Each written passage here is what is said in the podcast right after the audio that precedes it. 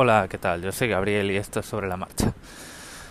Bueno, pues ayer por fin eh, me metí, eh, bueno, ayer no, esta mañana, porque ya sabéis que yo, pues, lo que os decía, ¿no? Me levanto muy temprano, hago cosas y tal, y así luego ya llego a casa con los deberes hechos al final del día, ¿no? Bueno, pues esta mañana me he metido en los proyectos de Raspberry Pi.org de la Fundación Raspberry Pi y he empezado a revisar traducciones eh, pues hechas por otras personas, ¿vale? Os voy a contar un poquito el, flujo de trabajo porque a lo mejor, bueno, pues alguno de vosotros incluso os puede interesar, ¿no? Si os gustan estas cosas. Bueno, lo primero es apuntarse, rellenar un formulario de Google y enviárselo a la coordinadora de traducción de la Fundación Raspberry Pi, que se llama Nina, y bueno, pues de ahí hay unos días, eh, supongo que cuando tiene varios formularios, varias respuestas o pasa un tiempo prudencial, pues eh, nos envía un correo, ¿no? Con unos enlaces que hay que eh, consultar y bueno, pues te explican pues cómo funcionan los proyectos, qué es lo que hay que hacer y todo eso. Hay una serie de pasos previos que hay que consultar como crearse una cuenta en Crowding, que es el, la herramienta común de traducciones colaborativas que usan. Es una herramienta web. Eh, crearse una cuenta de Slack o si ya tienes una cuenta de Slack, entrar en un, en un espacio de trabajo común de los traductores, entrar en los canales que te interesan. Pues el mío, por ejemplo, era eh, el grupo de traductores de español, o sea, de inglés a español y consultar pues una serie de tutoriales tanto para traducir como para revisar. Revisar es, menos trabajoso y está bien porque te, te, ayuda a familiarizarte con la herramienta, ¿no? Entonces, bueno, una vez hecho eso, te pones en contacto con el coordinador de tu idioma, veis a ver ahí qué es lo que qué es lo más interesante, cómo empezar y tal, te puede orientar para aquí, para allá. Y escoges un proyecto te añades a un Excel donde están todas las tareas puestas, clicas en el enlace eh, que está habilitado para unirte a ese proyecto y o como traductor o como revisor y empiezas tu trabajo. Eh, todo el trabajo eh, de los recursos que se pueden traducir online se hace en crowding y bueno eso tiene truco, ¿vale? los proyectos en los que se en los que yo estoy ayudando, que no sé si habrá más, son proyectos que eh, son para niños y pues parecido a lo que hacían pitando, ¿no? Por eso me esto tiene un significado para mí también. Bueno, son proyectos pues hacer pequeños ejercicios en Scratch, en Python y este tipo de cosas. Eh, Crowdin tiene truco porque al principio lo que hacen es alimentar el proyecto. Una vez tú subes los recursos a Crowdin, que quieres compartir, puedes eh, sincronizarte o federarte o como le queramos llamar con varias herramientas de traducción automática, Google Translate por ejemplo, o el, traductor de Bing de Microsoft y te da varias sugerencias. Y a partir de ahí, bueno, pues tú eliges la que más te convence y la retocas.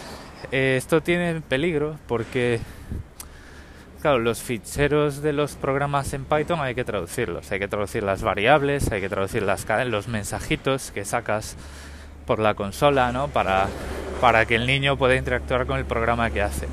Por poneros un ejemplo, pues yo he estado, bueno, estoy traduciendo un juego de piedra, papel, tijera. Un juego que tú le propones al jugador tres opciones, piedra, papel o tijera y por teclado escoge una, entonces pues a continuación el programa saca aleatoriamente piedra, papel o tijera y bueno, pues tú decides quién es el ganador, ¿no? Eh, claro, las variables y las cadenas hay que traducirlas, pero hay que tener mucho cuidado porque estas herramientas de traducción automática ponen y quitan espacios y los espacios cuando están entre los paréntesis de una función del como argumento a una función de Python pueden cambiar el comportamiento. ¿no? Entonces, pues esta mañana he estado eh, retocando bastante a conciencia uno de los programas probándolos en el entorno de programación de Python para ver que el resultado era el esperado y todas estas cosas. O sea, tienen bastante más truco del que parece eh, y bastante más truco, claro, que, que traducir simplemente del inglés al español, porque aparte de que tienes que traducir del inglés al español y ya que te has metido en la variante del castellano, pues tienes que traducir al castellano, ¿no? Es decir, las normas de traducción, por ejemplo, son lenguaje informal, pues no puedes hablar de usted, tienes que hablar de tú. Porque en España se habla de tú, no se habla de usted cuando estás hablando de forma informal. Muchas de estas herramientas de traducción automática traducen al usted. Eh, y muchos voluntarios traductores, pues a falta de voluntarios eh, españoles nativos, son personas de Centroamérica o de Latinoamérica que obviamente pues saben español y pueden conocer la variante castellana, pero se les pueden escapar cosas, ¿no? Entonces, pues eso es una, es una dificultad, la dificultad propia de traducir, pero luego también está esa otra dificultad que os digo, que los traductores automáticos ponen y quitan espacios y no saben que eh, estás traduciendo una línea de, una, de un lenguaje de programación. Entonces esto tiene su, su peligro. Puedes dejar el programa, o sea, puedes estropear el programa y que no funcione, en dos palabras. ¿no? Entonces ahí entra la doble vertiente de traducir y de tester o de probador de programas, de programador, si lo queréis ver así, para asegurarte de que no rompes nada.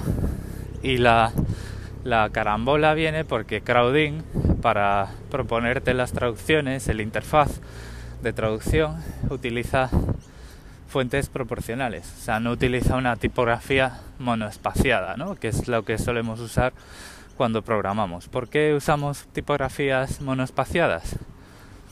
Al menos en muchos lenguajes, pues lo que os digo, los espacios, cuando se usan como argumentos a las funciones, pueden cambiar el comportamiento y un editor en una eh, tipografía proporcional te despista porque los espacios son muy estrechitos. Los espacios en una fuente monoespaciada ocupan lo mismo que cualquier otra letra. Normalmente los espacios en una fuente monoespaciada ocupan lo que ocupa la letra N. Ese es el espacio estándar en tipografía cuando hablamos de, eh, fuentes eh, caracteres romanos o arábigos si son números y tal. Romanos para las letras y arábigos para los números. Entonces, claro, eh, pues eso tienes que darle tres pasadas, ¿no? Digamos, al fichero. Y, bueno, y luego probarlo.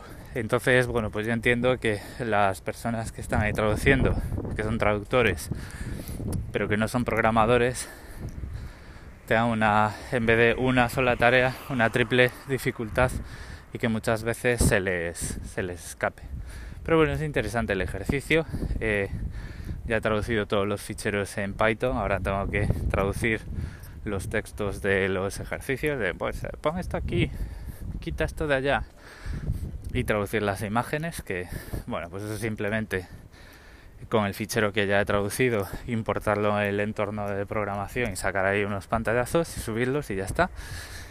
Y, nada, pues eso es lo que eso, es en lo que consiste mi nuevo fregado eh, los de el, eh, las, eh, el culebrón de los fregados del Gabriel. Por lo demás, pues se acerca el fin de semana de Brisbane, ya tengo que ir pensando en poner todas las lavadoras que tengo que poner para poderme llevar al menos un par de mudas y unas pocas camisetas limpias. Por supuesto, equipaje de mano, nada, oye, para un fin de semana pues metes ahí cuatro camisetas, n más una mudas, ¿no? O sea, siempre tienes que llevar, esto es un consejo de madre, pero siempre hay que llevar una muda de más, por lo que pueda pasar, ¿no? O sea, o como decía la, era la madre o la tía de un amigo, siempre tienes que llevar una muda limpia por si tienes que ir al hospital, para que te vean con una muda. bueno, en fin, historias aparte, eh, bueno, pues eso ha sido un poco mi, mi día desde ayer. Eh, os voy a dejar ahora un comentario de, de, Jesús, de Tío Gilito, acerca de los horarios. Es un comentario con el que coincido y que, y que bueno, pues eh, a, ese comentario pues no tengo ya mucho más que añadir, así que pues cierro al menos este bloque con él y ya vamos hablando. Saludos. Hola, aquí tío Gerito. lo del horario es complicado y es que el horario incluso había que empezar por la educación, porque es que ni siquiera estamos a dormimos lo suficiente, no solo los adultos, que yo soy el primero que no duermo lo suficiente porque tiende a irse a la cama tarde, sino los niños.